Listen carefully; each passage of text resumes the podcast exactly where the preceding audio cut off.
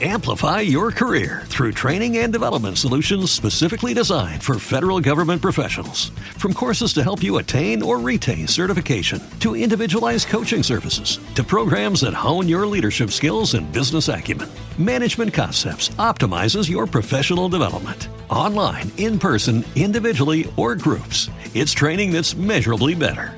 Learn more at managementconcepts.com. That's managementconcepts.com.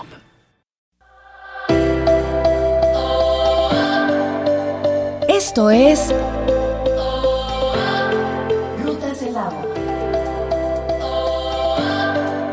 Un espacio para redescubrir los tesoros naturales y culturales de Aguascalientes.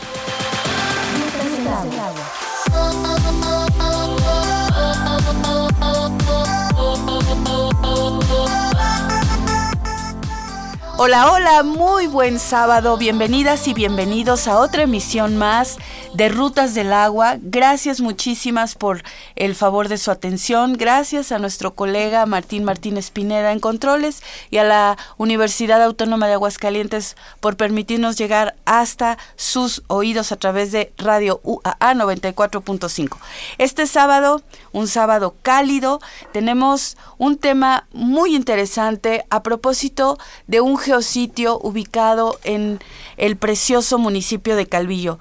Es un sitio además muy peculiar porque es un lugar poco explorado, pero con una riqueza casi intacta que bien, bien merece la pena conocer.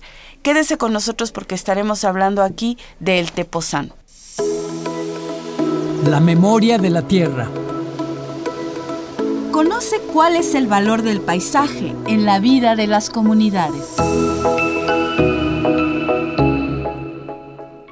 A lo largo de varias emisiones hemos estado hablando del patrimonio cultural en Aguascalientes, particularmente del patrimonio arqueológico que recién, la verdad, recientemente ha sido puesto en la mira eh, no por falta de interés, sino porque pues las condiciones a veces para poder eh, realizar estudios o investigaciones sobre ciertos temas toman su tiempo. Y en ese sentido, la investigación arqueológica en Aguascalientes es, entre comillas, relativamente reciente. Y uno de sus, de sus grandes, eh, digamos, hallazgos ha sido desde hace un par de años o un poco más, un sitio arqueológico en la zona de Calvillo, enclavado en la Sierra eh, Fría de aquel municipio y es el maravilloso Tepozán. Si usted no sabía que por aquel lado tenemos ruinas arqueológicas, restos arqueológicos importantes, o si ya lo sabía, quédese aquí porque lo que vamos a estar platicando seguro será de su interés. Esto es Rutas del Agua.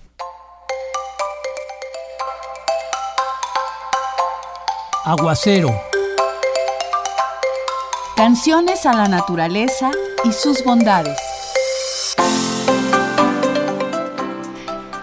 Ay, pues es sábado, el cuerpo lo sabe, queremos fiesta y hoy traigo aquí para ustedes eh, una canción de un grupo icónico mexicano, los famosísimos Tacubos, Café Tacuba, que hoy traemos esta canción que nos invita a celebrar, a celebrar el que estamos aquí, a celebrar que podemos hacerlo rodeado de naturaleza, a celebrar sobre todo pensando que tenemos una vida, un planeta y es aquí y ahora.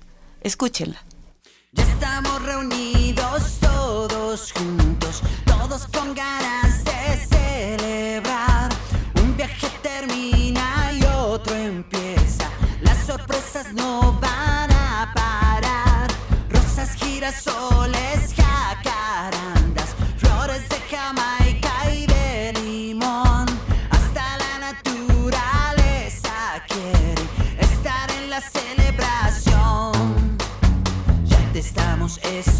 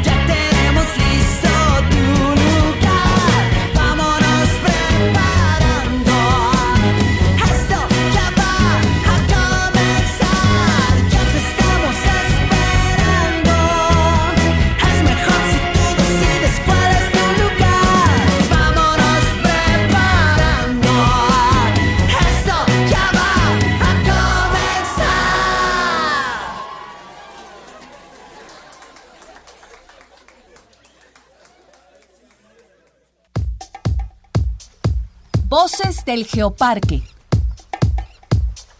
Un acercamiento a las y los protagonistas del Geoparque Rutas del Agua.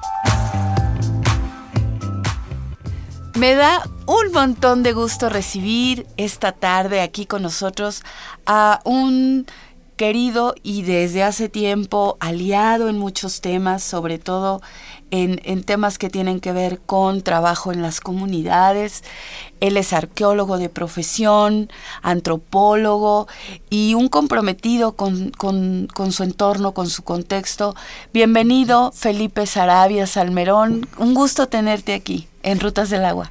Muchas gracias Mariana, pues más bien un gusto para mí y también este ojalá que disfruten esta plática los radioescuchas. Seguro y, que así será. Sí. Una de las cosas que más eh, que más nos han comentado es que se percibe en las transmisiones pues lo que la gente comparte con esa pasión, con ese gozo por uh -huh. lo que hacen o por, por la experiencia que tienen y en este caso no va a ser la excepción porque eh, sabemos, eh, Felipe, de tu eh, extraordinario gusto, no solo profesional, sino de vocación por todo lo que tiene que ver con el pasado prehispánico de México y en particular de esta zona, tierra adentro. Tú estudiaste en Zacatecas, también un lugar con un, una antecedentes muy importantes sobre cultura prehispánica eh, de, esta zona. Y bueno, que tú has tenido un acercamiento muy peculiar a uno de los geositios que componen el geoparque, que es eh, las pinturas rupestres del Tepozán. Cuéntanos un poco, eh, Felipe, sobre esta, este lugar, sus antecedentes, eh, la importancia que tiene incluso de lugar donde se encuentra localizado, esto que tú has venido pues explorando ya desde hace algunos años y que, y que además dan luz sobre, sobre algo tan importante como es el patrimonio arqueológico de Aguascalientes. Bueno, este pues como bien comentas, este es un es prácticamente mi pasión, pues conocer el pasado prehispánico de la localidad, sobre todo del norte de México, sobre todo porque es un pasado este de nuestra región que todavía sigue oculto no por las investigaciones, porque las investigaciones ya se realizan desde los años 90. Este, el Tepozán es muy interesante conocer la historia de la arqueología y particularmente la historia de las investigaciones del patrimonio rupestre en México, porque fíjate que uno de, las, de los sitios que se eh, empiezan a comentar desde los años 80-90 en la, en la historia de los estudios arqueológicos en México, pues son los, los, los sitios rupestres de Aguascalientes. Sitios rupestres. Ajá. A ver, paréntesis, yo aquí interrumpo porque, Ajá. este, eh, ¿a qué le llamamos un sitio rupestre, para empezar? Bueno, es muy interesante tu pregunta porque un sitio rupestre, bueno, viene siendo una expresión plástica, puede ser ya sea tallado sobre roca o pintado sobre la roca, que tiene el objetivo de que sea permanente, que dure para toda la, eh, o sea, no para que no no solo de nuestra vida, sino que se que el mensaje que se reproduzca en ese soporte pétreo llegue hasta generaciones futuras. Entonces hay muchos arqueólogos como Felipe Criado Boado, que es un arqueólogo de España que trabaja en arqueología del paisaje y dice que el arte rupestre, más que parecerse a la pintura, es la primera expresión monumental del ser humano es decir, una forma de modificar el paisaje de forma permanente. Wow, qué interesante. Sí. Porque claro uno no sí. lo ve así, ¿no? Ajá. De repente pe pensamos en pinturas rupestres o un poco lo que recordamos de nuestras clases, quienes tuvimos oportunidad uh -huh. de que, de que eh, nos hablaran de, de, aquellas pinturas en las cuevas de Altamira y todo Ajá, esto en claro. España. Y, y, y, hablamos de paisaje, de modificación del paisaje, que al final el geoparque tiene que ver de origen y, y como núcleo el paisaje donde se dan las expresiones eh, culturales, patrimoniales. ¿no? Entonces, esto es un sitio rupestre. Sí. Aquello que se planta, o más bien que se deja en, en evidencia en roca, ya sea eh, desde lo, las pinturas o, o la, el tallado. Uh -huh. Qué bien.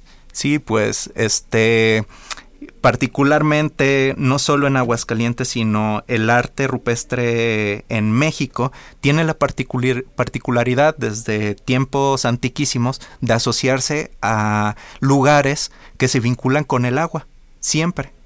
Porque siempre, bueno, las culturas a lo largo del tiempo han asociado que hay seres, este, ya sean este, seres divinos o, sea, o seres de este plano, que viven cerca de los yacimientos de agua, como los ojos de agua termal, o los, o los nichos o los arroyos, ¿no? Entonces, se cree eh, que estos lugares están custodiados por diferente tipo de seres, ya sea en la región en donde esté plasmado el sitio rupestre.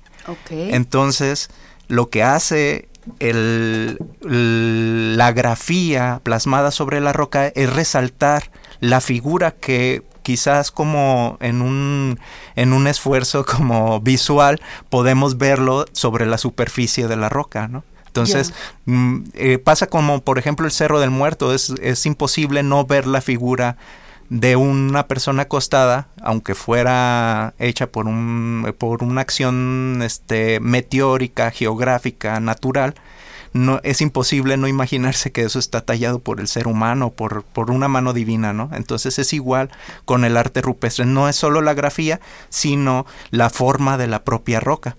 Entonces, y en el Tepozán, incluso, este, si lo ves a lo lejos, si lo aprecias, la, la cueva a lo lejos, bueno, el abrigo rocoso a lo lejos, podrás ver que incluso hay una modificación este, paisajística de la propia, del propio abrigo rocoso que hace que parezca un ojo, como si fuera una pupila. Entonces, Oh. Hay un, hay un, hay un juego siempre del arte rupestre con el paisaje. No se puede considerar el uno sin el otro, ¿no? Qué interesante, porque eh, entonces esto ya nos habla de una intencionalidad de origen, ¿verdad? Que hay en, en quienes en su momento em, deciden dejar su huella de esta manera, que ahora considerada arte, porque no sé, yo me imagino que ellos en- no estaban pensando estamos haciendo arte, sino estaban dejando un testimonio sencillamente. Y bueno, que aquí em, el, el paisaje juega un papel importante a la hora de seleccionar dónde van a dejar estos testimonios. Y en particular en el Tepozán, cuéntanos un poco dónde está enclavado para entender por qué se da ahí, ¿no? Claro. Este, hoy eh, podría decir, no sé, nos podría figurar que el norte de México es árido, ¿no? Y, y en parte, pues sí es cierto, sobre todo por el impacto ecológico que ha tenido nuestra sociedad contemporánea sobre la naturaleza. Pero realmente todo lo que viene siendo la Sierra Fría o todo lo que viene siendo los remanentes de la Sierra Madre Occidental crea unos el, el afluente hidrológico más grande de México que es el, el sistema hidrológico Lerma Santiago y del cual también pertenece pues esta región del Valle de Ju- Huejúcar hoy conocida como Calvillo. Entonces eh, hay una eh, también creemos que todas las culturas prehispánicas que aquí habitaron Aguascalientes pues eran como chichimecas, cazadoras recolectoras, grupos culturales que estaban casi casi como orillados a la sobrevivencia de su, en- dentro de su entorno y la, realidad es otra cosa. Lo que estamos viendo en la Sierra Fría pues es una ocupación mesoamericana agrícola, no solo que sembraban maíz, sino había una producción industrial del ixtle, o sea, del maguey, de otros de otros derivados de productos, hay que imaginarnos cómo se movían estas culturas incluso a partir de la navegación estos ríos en cual- en- y, y si- y afluentes, pues en algún momento eran incluso navegables. Entonces, si quisiéramos verlo de algún modo así, pues las, el- donde se enclava el Tepozán, pues viene siendo parte de una comarca de sitios mesoamericanos que se extienden por toda la Sierra Madre Occidental y que están apegados particularmente al agua, ¿no? O sea, íntimamente al agua, ¿por qué? Pues por la producción agrícola. Entonces, hay un culto de las sociedades mesoamericanas as- respecto al agua. Mm, Todos los seres de ese momento, todas las divinidades de ese momento, pues están asociados a divinidades del agua. En este caso particular del Tepozán, pues vemos que, que hay representaciones de la serpiente con cuernos. Una, una, una representación de una deidad que también conocemos como Quetzalcoatl, que es, una, que es un animal heteromorfo, pues no es una, una divinidad que realmente este, un animal que realmente exista.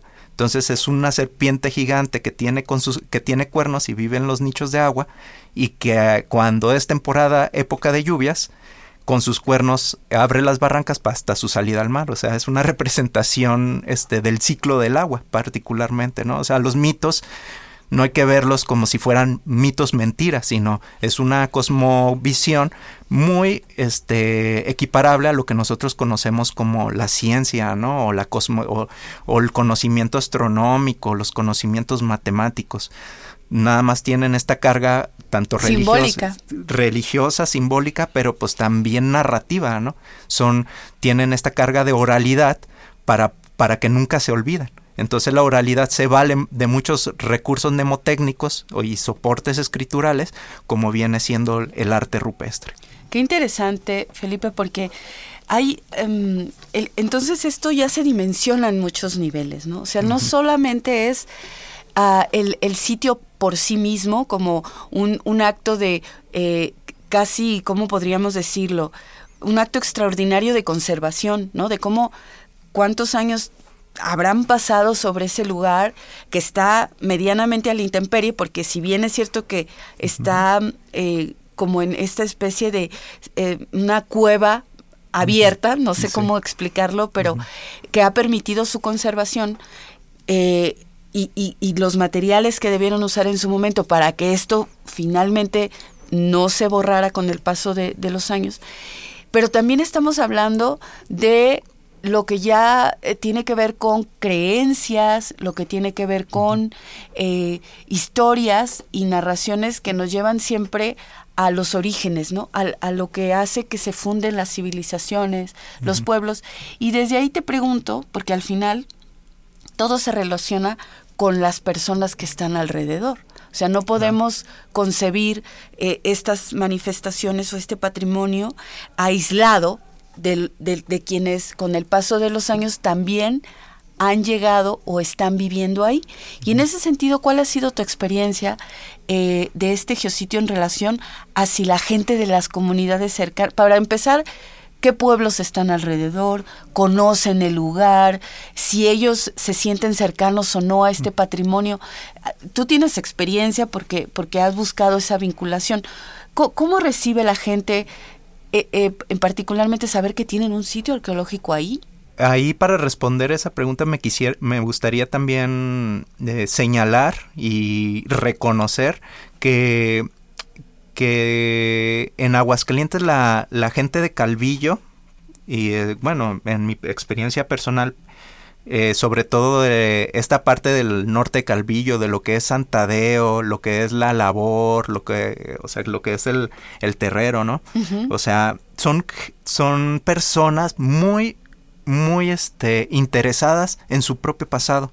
Qué bien. En las haciendas que hubo ahí, hay, croni hay, hay, cronistas, claro, pero también este, este, tanto personas mayores como personas muy jóvenes que empiezan este, a interesarse por el pasado prehispánico, pero también por el, este, por el, por el pasado colonial, pues, que realmente por lo mismo de que era un un este un, un remanente del camino de tierra adentro, pues el Valle de Huejucar siempre ha jugado un papel muy muy importante.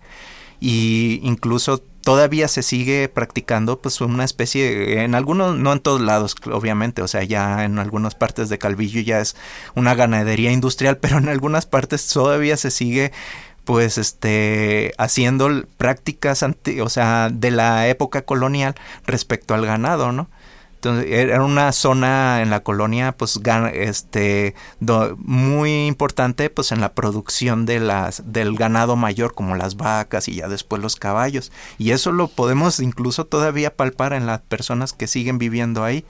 Y mm, hay muchas cosas muy curiosas, ¿no? Por ejemplo, cuando es bien cuando vamos a Calvillo, lo primero que nos llama la atención del paisaje son las terrazas de cultivo de, de árboles frutales. Bueno, esa forma de terraceo, pues era una forma también que incluso los, en el pasado prehispánico, incluso los grupos cascanes también hacían para poder establecerse ya sea sus este las zonas habitacionales pero también pues el cultivo, por ejemplo, del maguey. Ok. Entonces, si nos quisiéramos imaginar más o menos cómo se veía el, el, el, este, el cultivo del maguey sobre los cerros, como era el, eh, los, en, en el tiempo del, de los mesoamericanos, pues más o menos era como ahora lo están haciendo los de Calvillo. Con ese terraceo que son como estos, Sí. estas extensiones sobre los cerros, ¿verdad? Sí, sí, sí, sí. bien. Como hay- circulitos, ¿no? Que a lo a- a- así a la distancia, pues ves así como si fueran circulitos en los cerros, ¿no?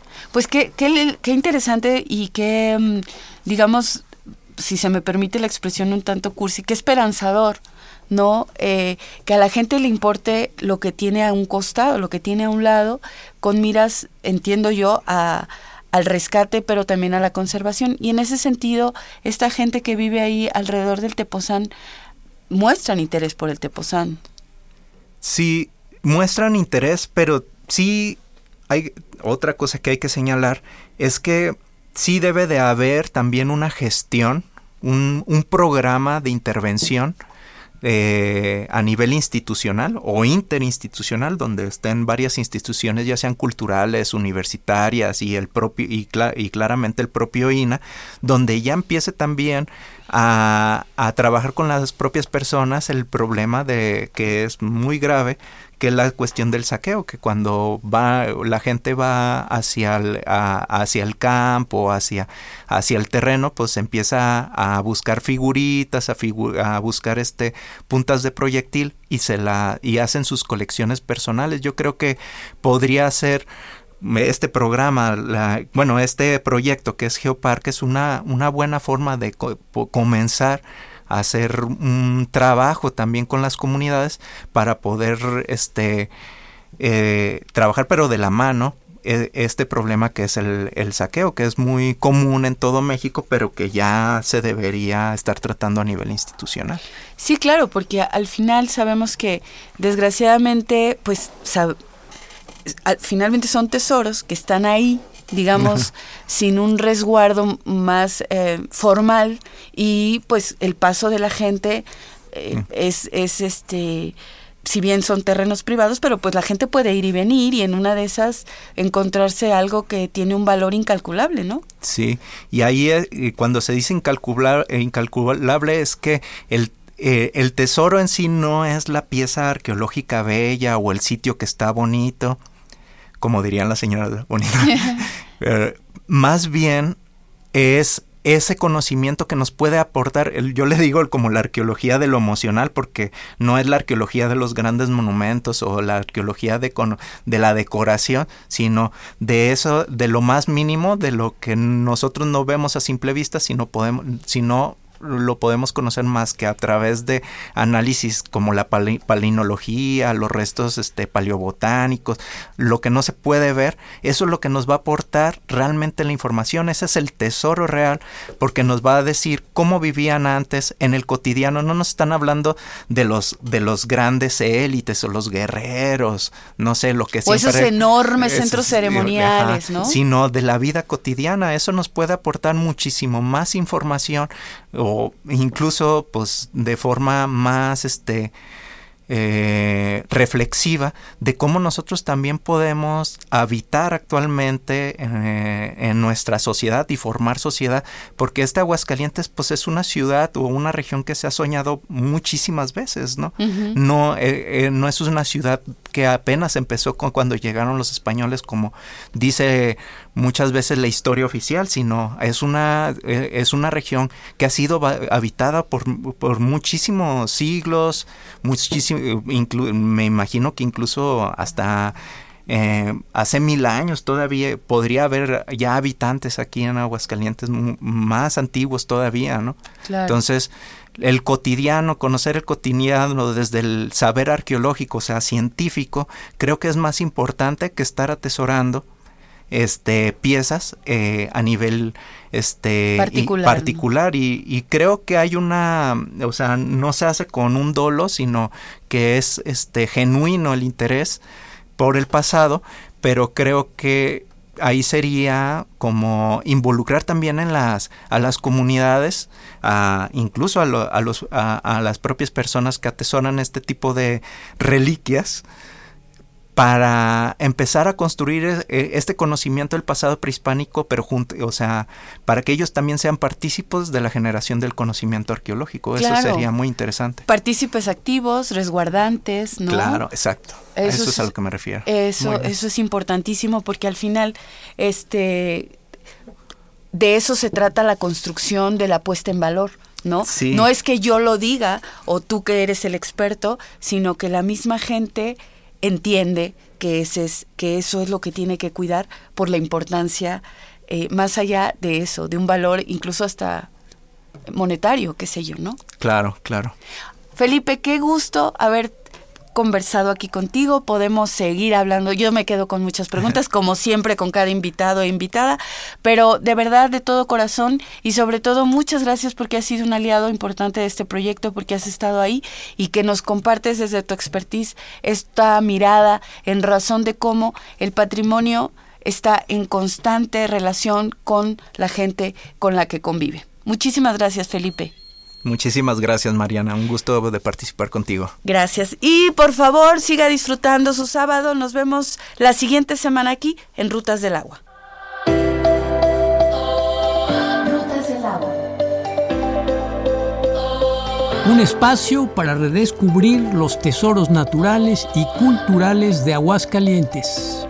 Rutas del Agua. Producción Gobierno del Estado a través del Instituto Cultural de Aguascalientes. Realización, coordinación de proyectos estratégicos. Conducción, Mariana Torres y Mario Pérez. Grabación y edición, Martín Martínez Pineda.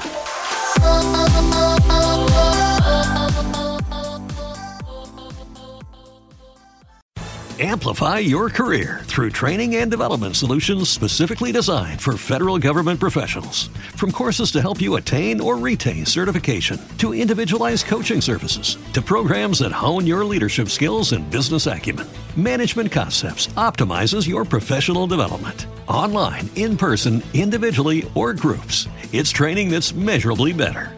Learn more at managementconcepts.com. That's managementconcepts.com.